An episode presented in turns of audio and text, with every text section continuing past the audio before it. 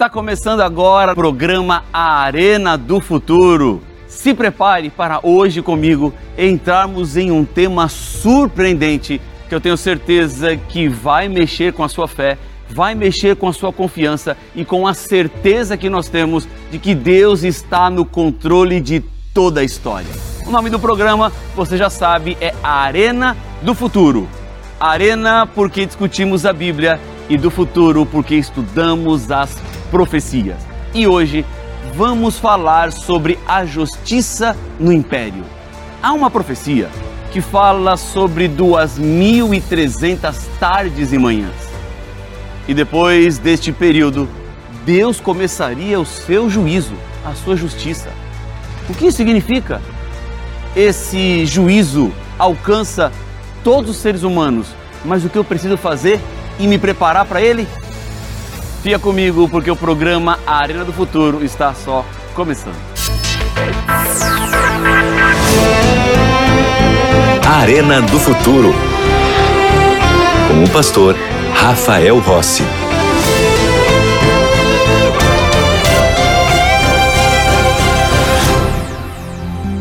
Já estamos de volta com o programa Arena do Futuro e eu tenho um convite muito especial para você.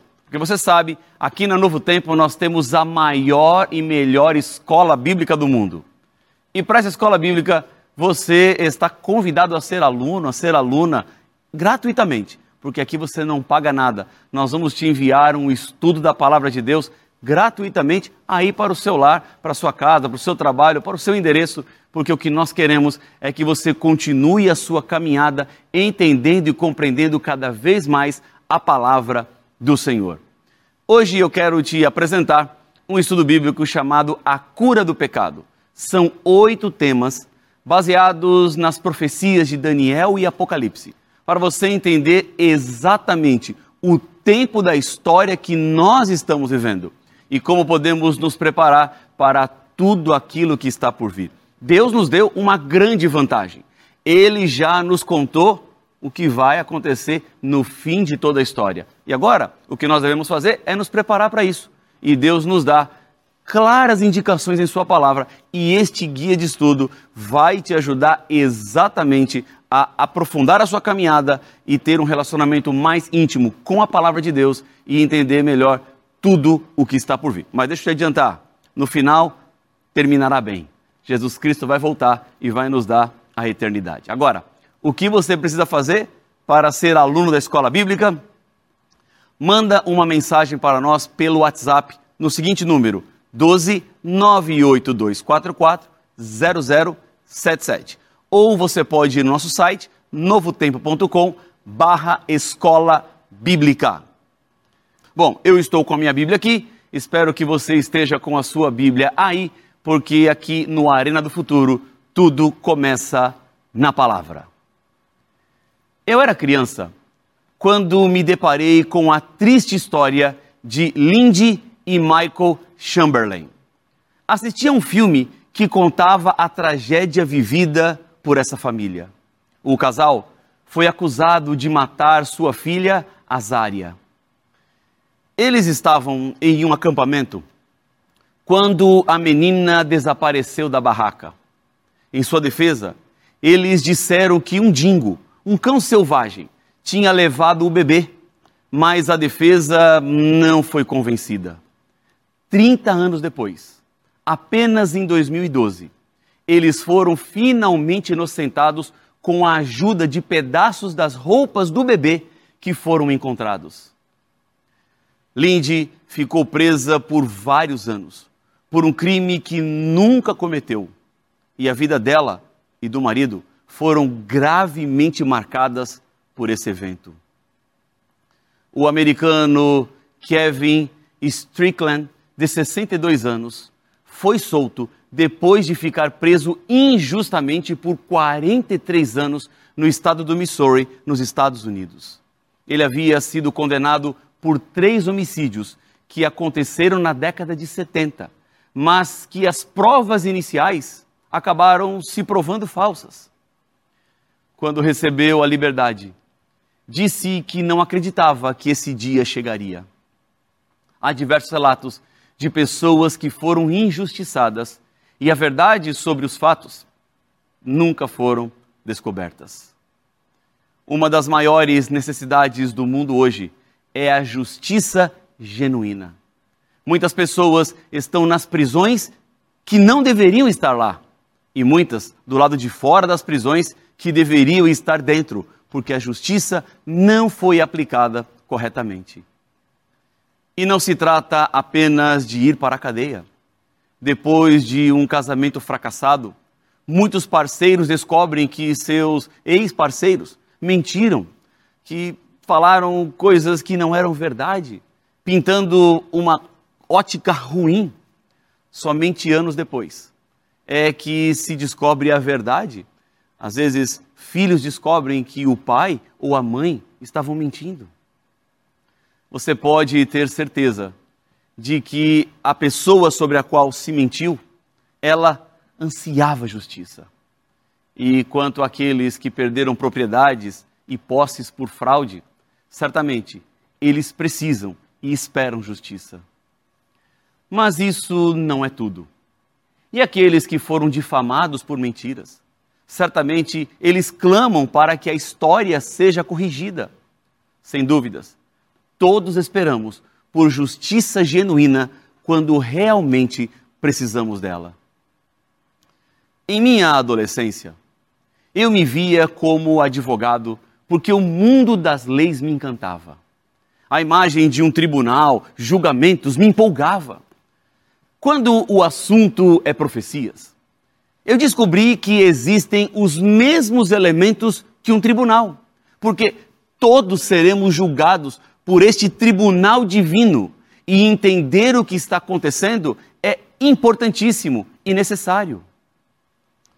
Em Daniel, no capítulo 7, o profeta viu quatro animais saindo do mar, cada um deles representando um império que se sucede no cenário da história. O primeiro era o leão, representado por Babilônia. O segundo foi o urso, significando a Medopérsia. Depois veio um leopardo de quatro cabeças, que representava a Grécia. Então surge um animal terrível, uma besta, que representava a antiga Roma pagã. Vamos ver isso na Bíblia? Eu quero te convidar a ir para o livro de Daniel e vamos no capítulo número 7. Daniel, capítulo 7. Vamos lá, estou chegando aqui versículos 7 e 8. Veja o que diz a palavra do Senhor. Vamos a uma descrição empolgante. Diz assim a Bíblia: Depois disto, eu continuava olhando nas visões da noite, e eis o quarto animal, terrível, espantoso e sobremodo forte, o qual tinha grandes dentes de ferro ele devorava e fazia em pedaços e pisava aos pés o que sobejava. Era diferente de todos os animais que apareceram antes dele e tinha dez chifres. Estando eu a observar os chifres, eis que entre eles subiu outro pequeno, diante do qual três dos primeiros chifres foram arrancados. E eis que neste chifre havia olhos como os de homem e uma boca que falava com insolência. Esta imagem que você vê aqui foi exatamente o que Daniel viu. Pode ser que o animal não era bem exatamente assim, mas essa era a ideia: era um animal forte, terrível, espantoso, que tinha uma força enorme. Mas, diante desta besta que Daniel viu, desse animal diferente, que não existia, nem existe e nem existirá, a atenção de Daniel, ela foi especialmente atraída para o chifre pequeno, que representa o anticristo, ou aquele que se coloca no lugar de Cristo. É aquele que está contra Cristo, porque foi contra a lei de Cristo, foi contra o povo de Cristo. Esse chifre pequeno surge da entidade representada pelo animal terrível, que é Roma pagã. Ele prolonga algumas características da Roma pagã. É um estágio posterior do mesmo poder, porque realizaria três ações contrárias a lei de Deus. Se você abrir sua Bíblia, em Daniel 7, versículo 25, você vai encontrar o que é que este chifre pequeno faria. A Bíblia diz que ele proferiria palavras contra o Altíssimo. Diz também que destruiria os santos do Altíssimo e cuidaria em mudar os tempos e a lei. Por isso, Daniel disse que os pensamentos dele, depois dessa visão, ficaram muito perturbados. A justiça é necessária contra esse poder que está atropelando o povo de Deus e as suas leis. A Bíblia nos diz o que é que aconteceria no céu com relação a este chifre pequeno. Vamos voltar aqui, Daniel capítulo 7, e vamos ler os versículos 9 e 10 e depois o 26. Diz assim a Bíblia: Continuei olhando até que foram postos uns tronos, e o ancião de dia se assentou. Sua veste era branca como a neve, e os cabelos da cabeça como a pura lã. O seu trono eram chamas de fogo, e suas rodas eram fogo ardente. Versículo 10: Um rio de fogo manava e saía de diante dele milhares de milhares o serviam e miríades de miríades estavam diante dele. Assentou-se o tribunal e se abriram os livros. E veja comigo agora o versículo número 26. Mas depois se assentará o tribunal para lhe tirar o domínio, para destruir e o consumir até o fim. O dia da justiça ou julgamento do último império sobre o anticristo havia chegado o dia em que Deus corrigiria toda a injustiça. Na Bíblia, o juízo significa tanto condenação quanto absolvição. Para o chifre pequeno, significa condenação e terminará com a sua destruição. Para os santos que foram perseguidos, seria salvação e restauração quando os nomes deles são examinados no juízo celestial, eles vão ser declarados inocentes. O que nós chamamos na Bíblia de justificação pela fé. Paulo, em Atenas, conversando com os filósofos gregos, disse em Atos 17:31 que Deus estabeleceu um dia em que julgará o mundo com justiça por meio de um homem que escolheu. E deu certeza disso a todos ressuscitando dos mortos. Antes do julgamento, há algo que vai acontecer com esse chifre pequeno. Vamos a Daniel capítulo 8, versículos 10 em diante. Diz assim: Cresceu até atingir o exército dos céus.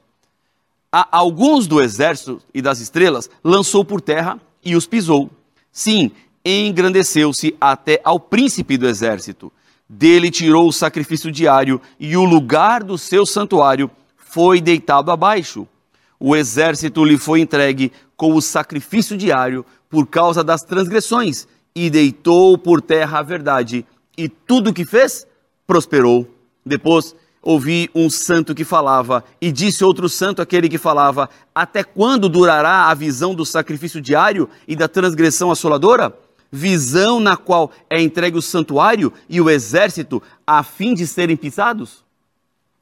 O chifre pequeno, que saía de um dos pontos cardeais, representava as duas fases de Roma.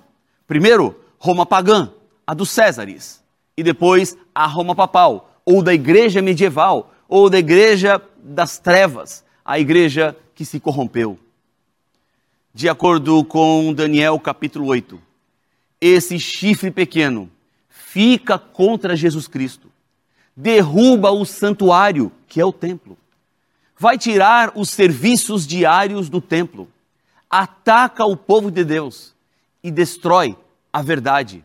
Então, a pergunta que é feita em Daniel 8,13 é: até quando vai durar a visão? A Bíblia diz exatamente o momento que esta visão terminaria. Vamos lá, Daniel capítulo 8, versículo 14. Diz assim a palavra de Deus: Ele me disse: Até duas mil e trezentas tardes e manhãs, e o santuário será purificado. precisamos entender dois pontos fundamentais para a compreensão do período profetizado. Primeiro, temos que entender o que significa purificar o santuário. E depois, o que são esses 2.300 dias, ou 2.300 tardes e manhãs. Vamos começar com a purificação do santuário. O santuário era uma ilustração da maneira de Deus resolver o problema do pecado humano. Os sacrifícios apontavam para a morte de Cristo no Calvário por nossos pecados. E após a ressurreição, Cristo se tornou nosso sumo sacerdote no verdadeiro templo do céu. No santuário aqui da terra, aconteciam os sacrifícios rituais diários do templo. Uma pessoa que tinha pecado trazia um animal, muitas vezes um cordeiro, para ser sacrificado. Colocava a mão na cabeça do animal, transferindo assim simbolicamente seu pecado para o cordeiro que não tinha pecado. Então, este cordeiro ou animal era sacrificado e o seu sangue era colhido em uma bacia. Um pouco deste sangue era levado para o templo e aspergido diante da cortina. E assim, o pecado era transferido do pecador para o animal e do animal para o santuário. O corpo do cordeiro morto era então colocado no altar e queimado. E assim o povo ficava livre da culpa e da vergonha. Uma coisa semelhante acontecia duas vezes por dia, de manhã e de noite, quando um cordeiro era morto pelo pecado de todas as pessoas. Esses rituais diários do templo apontavam para Cristo como nosso sacrifício e sumo sacerdote pelos nossos pecados. Nos últimos dois mil anos, Jesus tem intercedido com seu sangue por nós no santuário celestial. O sangue que estava sendo levado diariamente ao templo e aspergido diante da cortina tornava o templo cerimonialmente contaminado pelos pecados que eram transferidos para o santuário. Assim, era necessário uma limpeza espiritual. Deus estabeleceu um dia por ano para purificar espiritualmente o templo, que era chamado de dia da expiação ou da purificação do santuário. Nesse dia, quem entrava era o sumo sacerdote, que separava dois bodes. Um era sacrificado, chamado bode para o Senhor, e o seu sangue era levado para dentro do lugar santíssimo no santuário. Ali, o sangue era aspergido sobre a tampa da arca chamada propiciatório. Esse era o único dia em que o sumo sacerdote entrava nesse segundo compartimento, levando simbolicamente os pecados de todo o povo durante todo o ano dentro do templo. O sumo sacerdote saía e os confessava na cabeça do bode vivo, que não foi morto, mas que era levado para o deserto e deixado lá o nome desse bode era Azazel. Este dia de purificação ou expiação, chamado de Yom Kippur, para os judeus era considerado um dia de julgamento.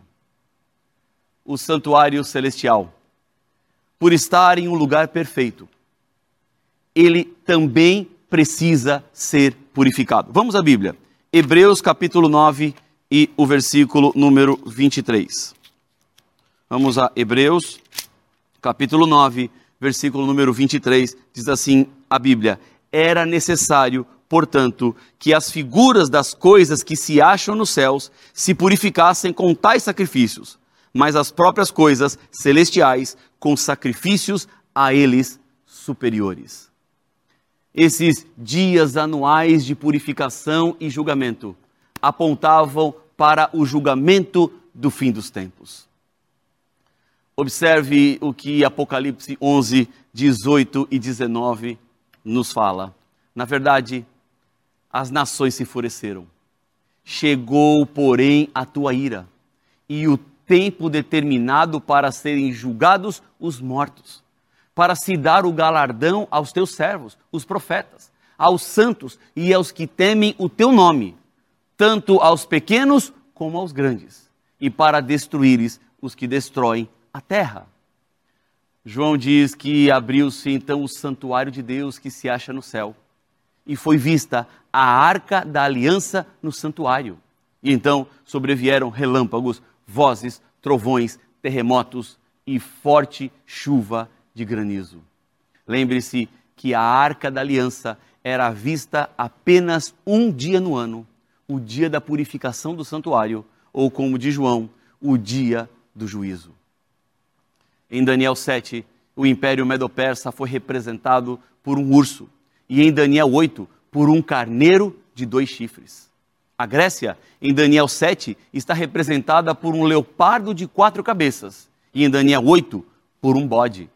Uma terrível besta representou a Roma pagã em Daniel 7. Já em Daniel 8, Roma pagã está representada por um chifre. Em Daniel 7, há um chifre pequeno, o anticristo, símbolo para a Roma papal ou a igreja de Roma. Em Daniel 8, o chifre pequeno também representou a segunda fase de Roma, papal ou da igreja de Roma. Em Daniel 7, o próximo evento foi o julgamento no céu, que trouxe justiça ao povo de Deus. No mesmo ponto, no capítulo 8, Daniel viu que o santuário foi purificado. Portanto, é óbvio, apenas comparando essas profecias, que a purificação do santuário se refere ao tempo do julgamento de Deus, quando o império final traria justiça ao povo de Deus. Como podemos entender esses 2.300 dias de Daniel, capítulo 8, versículo 14? Veja comigo, Ezequiel, capítulo 4, versículo 6. Vamos lá, Ezequiel, capítulo 4, versículo 6, diz assim: Ezequiel 4, 6. Quando tiveres cumprido estes dias, deitar-te-ás sobre o teu lado direito e levarás sobre ti a iniquidade da casa de Judá. Com base no princípio profético de que um dia representa um ano, vemos que Jesus levará o castigo de todo o povo sobre ele, ou seja, a purificação, a redenção. Mas este período de 2.300 dias vai ficar claro no versículo 7, quando diz assim, ó, 40 dias te dei, cada dia por um ano. Isso estabelece o princípio profético bíblico de um dia ser símbolo resumido de um ano. Ou seja, as 2.300 tardes e manhãs são 2.300 dias simbólicos, significando então 2.300 anos. Esse período é interpretado no capítulo 9 de Daniel, quando o anjo vem para dar a Daniel o sentido da visão. O anjo Gabriel fala em Daniel 9:24 sobre 70 semanas ou 490 anos que foram cortados desse período mais longo, ou seja, desses 2.300 anos. Se os 490 anos foram cortados dos 2.300 anos, isso significa que restam 1.810 anos. Esses 490 anos representam um período de provação dado a Israel para se arrepender e corrigir o seu caminho, para assim evitar um julgamento desfavorável. Agora, quando foi a data do início das 70 semanas? Quando foi que começaram esses 490 anos? Gabriel explica no verso 25 de Daniel 9 que começaria a contar a partir da data para restaurar e edificar Jerusalém. Esse decreto aconteceu no ano 457 a.C., conforme vemos em Esdras no capítulo 7. Vamos montar rapidamente uma linha do tempo. Se a data começa em 457 a.C., esses 2.300 anos começam a serem contados, mas desses 2.300 temos 490 anos que foram cortados. Então, somando 490 a, da data inicial, vamos chegar até o ano 34. Se começamos em 457, 490 anos, vamos ao ano 34, quando ocorre o final dos 490 anos. Agora, só precisamos somar os 1810 anos que restam a 34 e chegaremos a 1844, data que Daniel diz que o santuário começaria a ser purificado ou quando o julgamento começou. A nossa certeza se dá devido a 70 semanas ou 490 anos. No ano 27, Jesus foi batizado na hora certa, dizendo que o tempo, a profecia de Daniel, havia se cumprido. No ano 31, Jesus Cristo morreu exatamente no meio da última semana, ou do período de sete anos. E no final da última semana, no ano 34, Estevão foi apedrejado e o evangelho foi levado também àqueles que não eram judeus.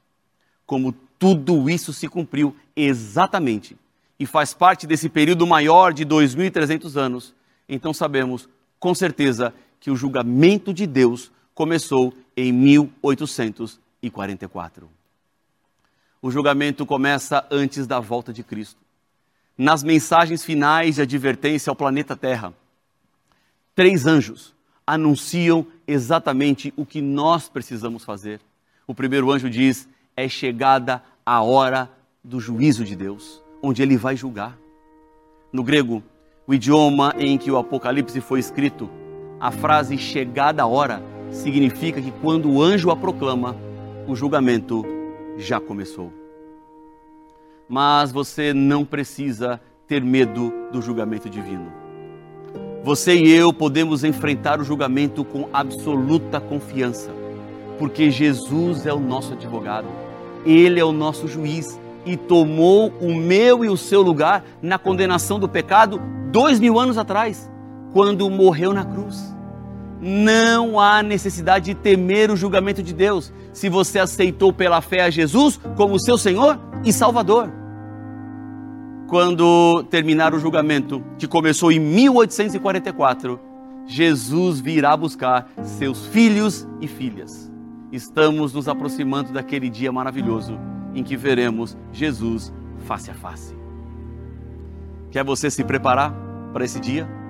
Se é o seu desejo, eu quero te convidar a fechar os seus olhos nesse momento e orar comigo, colocando sua vida nas mãos de Deus, colocando os seus sonhos nas mãos do Senhor e dizendo agora para Ele que você aceita a salvação. Amanhã pode ser tarde.